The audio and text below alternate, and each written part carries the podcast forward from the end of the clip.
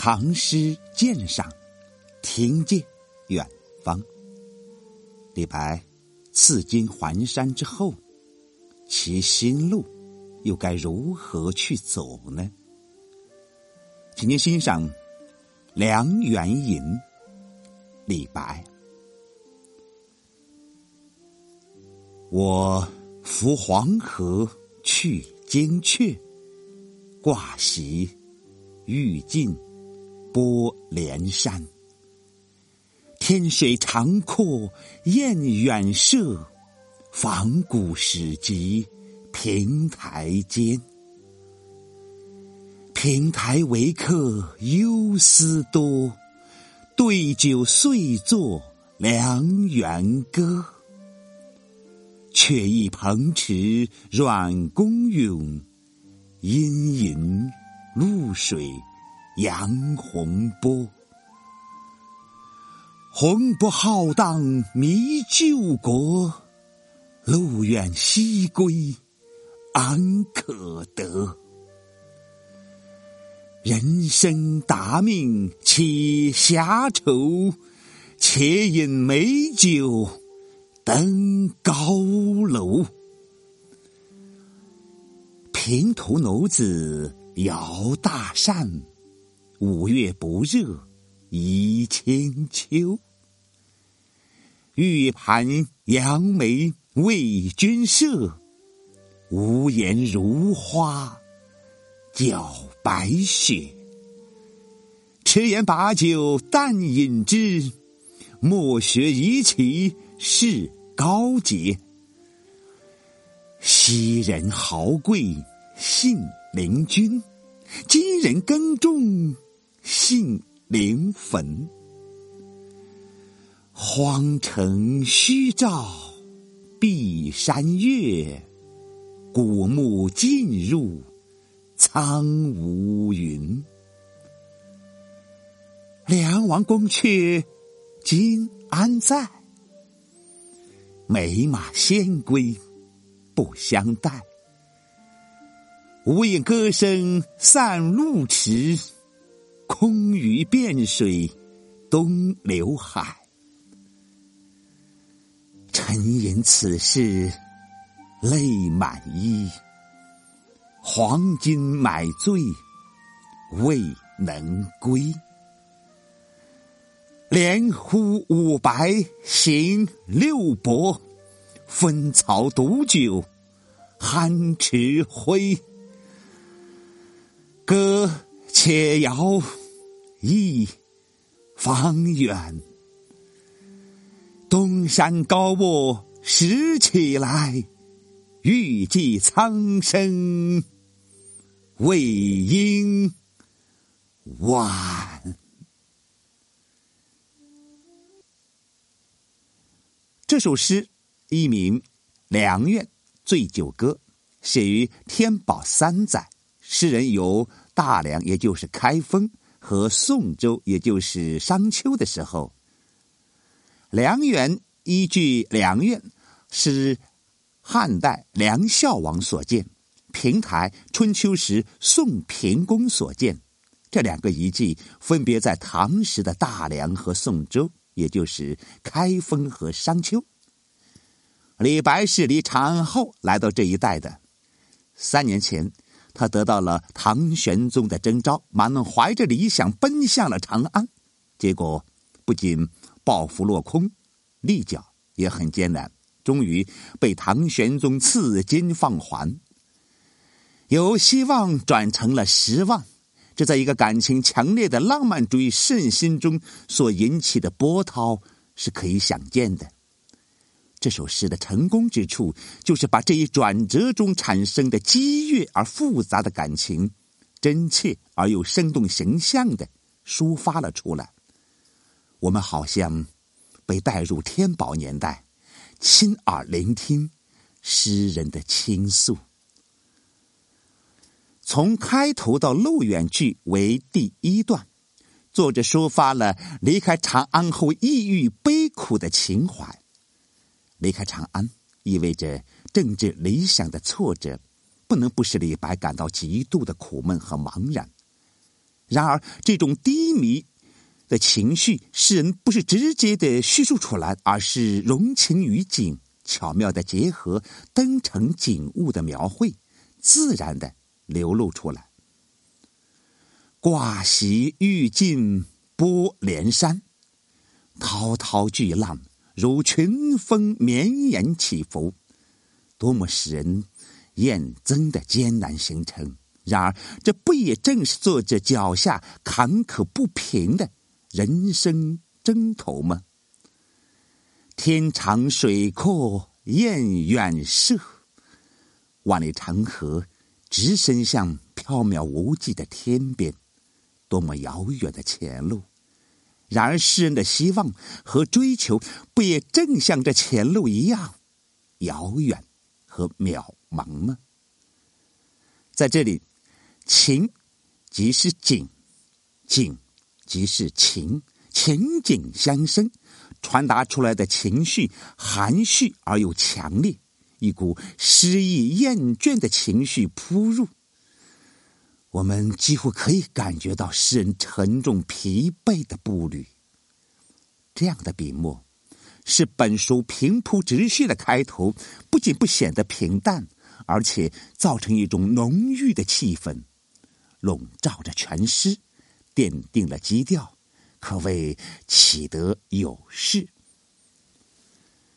接着，诗笔层折而下，诗人仿古以遣愁绪，而仿古头增忧思；作歌以抒机遇，心头却又浮现阮籍的哀吟。徘徊蓬池上，环顾望大梁。露水扬洪波，旷野茫茫茫。羁旅无愁皮，俯仰怀哀伤。今人古人，后先相望，遭遇。何其相似！这更加触动诗人的心事。不仅由阮氏的蓬池洪波，又转向浩荡的黄河；由浩荡的黄河，又引向迷茫不可见的长安旧国。路远西归安可得？一声慨叹，含着对理想破灭的无限惋惜。道出了忧思纠结的根源。短短六句诗，感情回环往复，百结千缠，表现出深沉的忧怀，为下文做好了铺垫。从人生句到分槽句为第二段。由感情方面说，使人更加激昂，苦闷之极转而为狂放。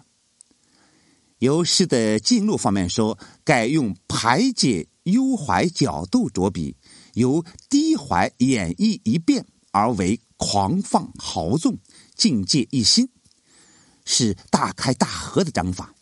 诗人以达命者自居，对不合理的人生遭遇采取了藐视的态度，登高楼、饮美酒、遣愁放怀，高视一切。奴子摇扇。暑热成秋，环境宜人，玉盘鲜美，屋檐似雪，引篆精美。对此自可开怀，而不必像伯夷叔齐那样苦苦居志于高洁。以其以微待良，不食周粟，持志高洁，士大夫们常引以为同调。这里。墨学两字，真可看出诗人理想破灭后极度悲愤的心情。他痛苦的否定了以往的追求，这就为下文火山爆发一般的愤激之情拉开了序幕。昔人以下进入了情感上剧烈的矛盾冲突中。李白痛苦的主观根源来自对工业的执着追求。这里的诗意便像汹涌的波涛一般，激愤的向工业思想冲刷过去。诗人极目抒怀，就梁园史实落寞。看一看吧，豪贵一时的魏国公子无忌，今日已经秋木不保，一代明王梁孝王，公事已成沉寂。昔日上宾梅城司马相如也早已作古人，不见踪影。一切都不耐时间的冲刷，烟消云散，功业又何足细练？荒城二郡极善造景，冷月荒城，高云古木，构成一种凄清冷寂的色调，为遗迹荒凉做了很好的烘托。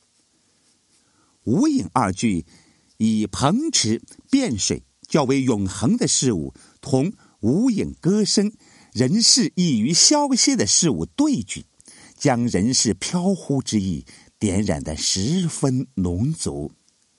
如果说开始还只是开怀畅饮，那么随着感情的激越，到这里便已近于纵酒癫狂。呼五纵六，分曹斗酒，简单几笔便勾画出酣饮豪博的形象。酣池辉三字写出意思在同时间赛跑，更是急急如不及的狂饮情态跃然纸上。否定了人生积极的事物，自不免消极颓唐，但这显然是。有机而然，狂放由苦闷而生，否定由执着而来。狂放和否定都是变态，而非本质。因此，愈写出狂放，愈显出痛苦之深；欲表现否定，欲见其细练之志。刘熙载说得好：“太白诗，言侠、言仙、言女、言酒。”特借用乐府形体耳，读者或认作真身，岂非皮相？正因为如此，诗人感情的旋律并没有就此终结，而是继续旋转升腾，导出末段四句的高潮。总有一天。会像高卧东山的谢安一样，被请出山实现济世的宏愿。多么强烈的期望，多么坚定的信心！李白的诗常杂一些消极成分，但总体上并不使人消沉，就在于他心中永远燃烧着一团火，始终没有丢弃追求和信心。这是。十分可贵的。这首诗善于形象的书写感情，诗人利用各种表情手段，从客观景物到历史仪式，以至一些生活场景，把它如触如见的勾画出来，使人感到一种强烈的感情激流。我们好像亲眼看到一个正直灵魂的苦闷挣扎、冲击抗争。从而感受到社会对他的无情摧残和压抑。亲人潘德余说：“长篇波澜贵层叠，犹贵笃变；贵笃变，犹贵自在。”这首长歌可以说是一个典范。它随着诗人感情的自然奔泻，诗境不停的转换。以似夭娇的游龙飞腾云雾之中，不可捉摸。从抑郁忧思变而为纵酒狂放，从纵酒狂放又转而为充满信心的期望。波澜起伏，独转奇屋，愈积愈高，好像登泰山，通过十八盘，跃出南天门，登上最。高峰头，高唱入云。让我们最最后再听一遍《梁元吟》。李白：我扶黄河去金阙，挂席欲尽波连山。天长水阔雁远射，仿古史籍平台间。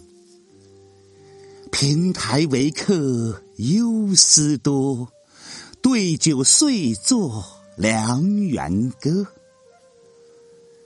却以蓬池软弓用，阴吟露水扬洪波。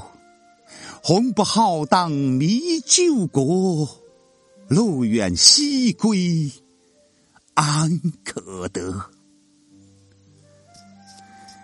人生达命岂闲愁？且饮美酒登高楼。平途奴子摇大扇，五月不热宜清秋。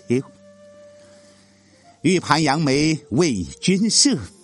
无言如花搅白雪，迟言把酒但饮之，莫学夷其是高洁。昔人豪贵信陵君，今人耕种信陵坟。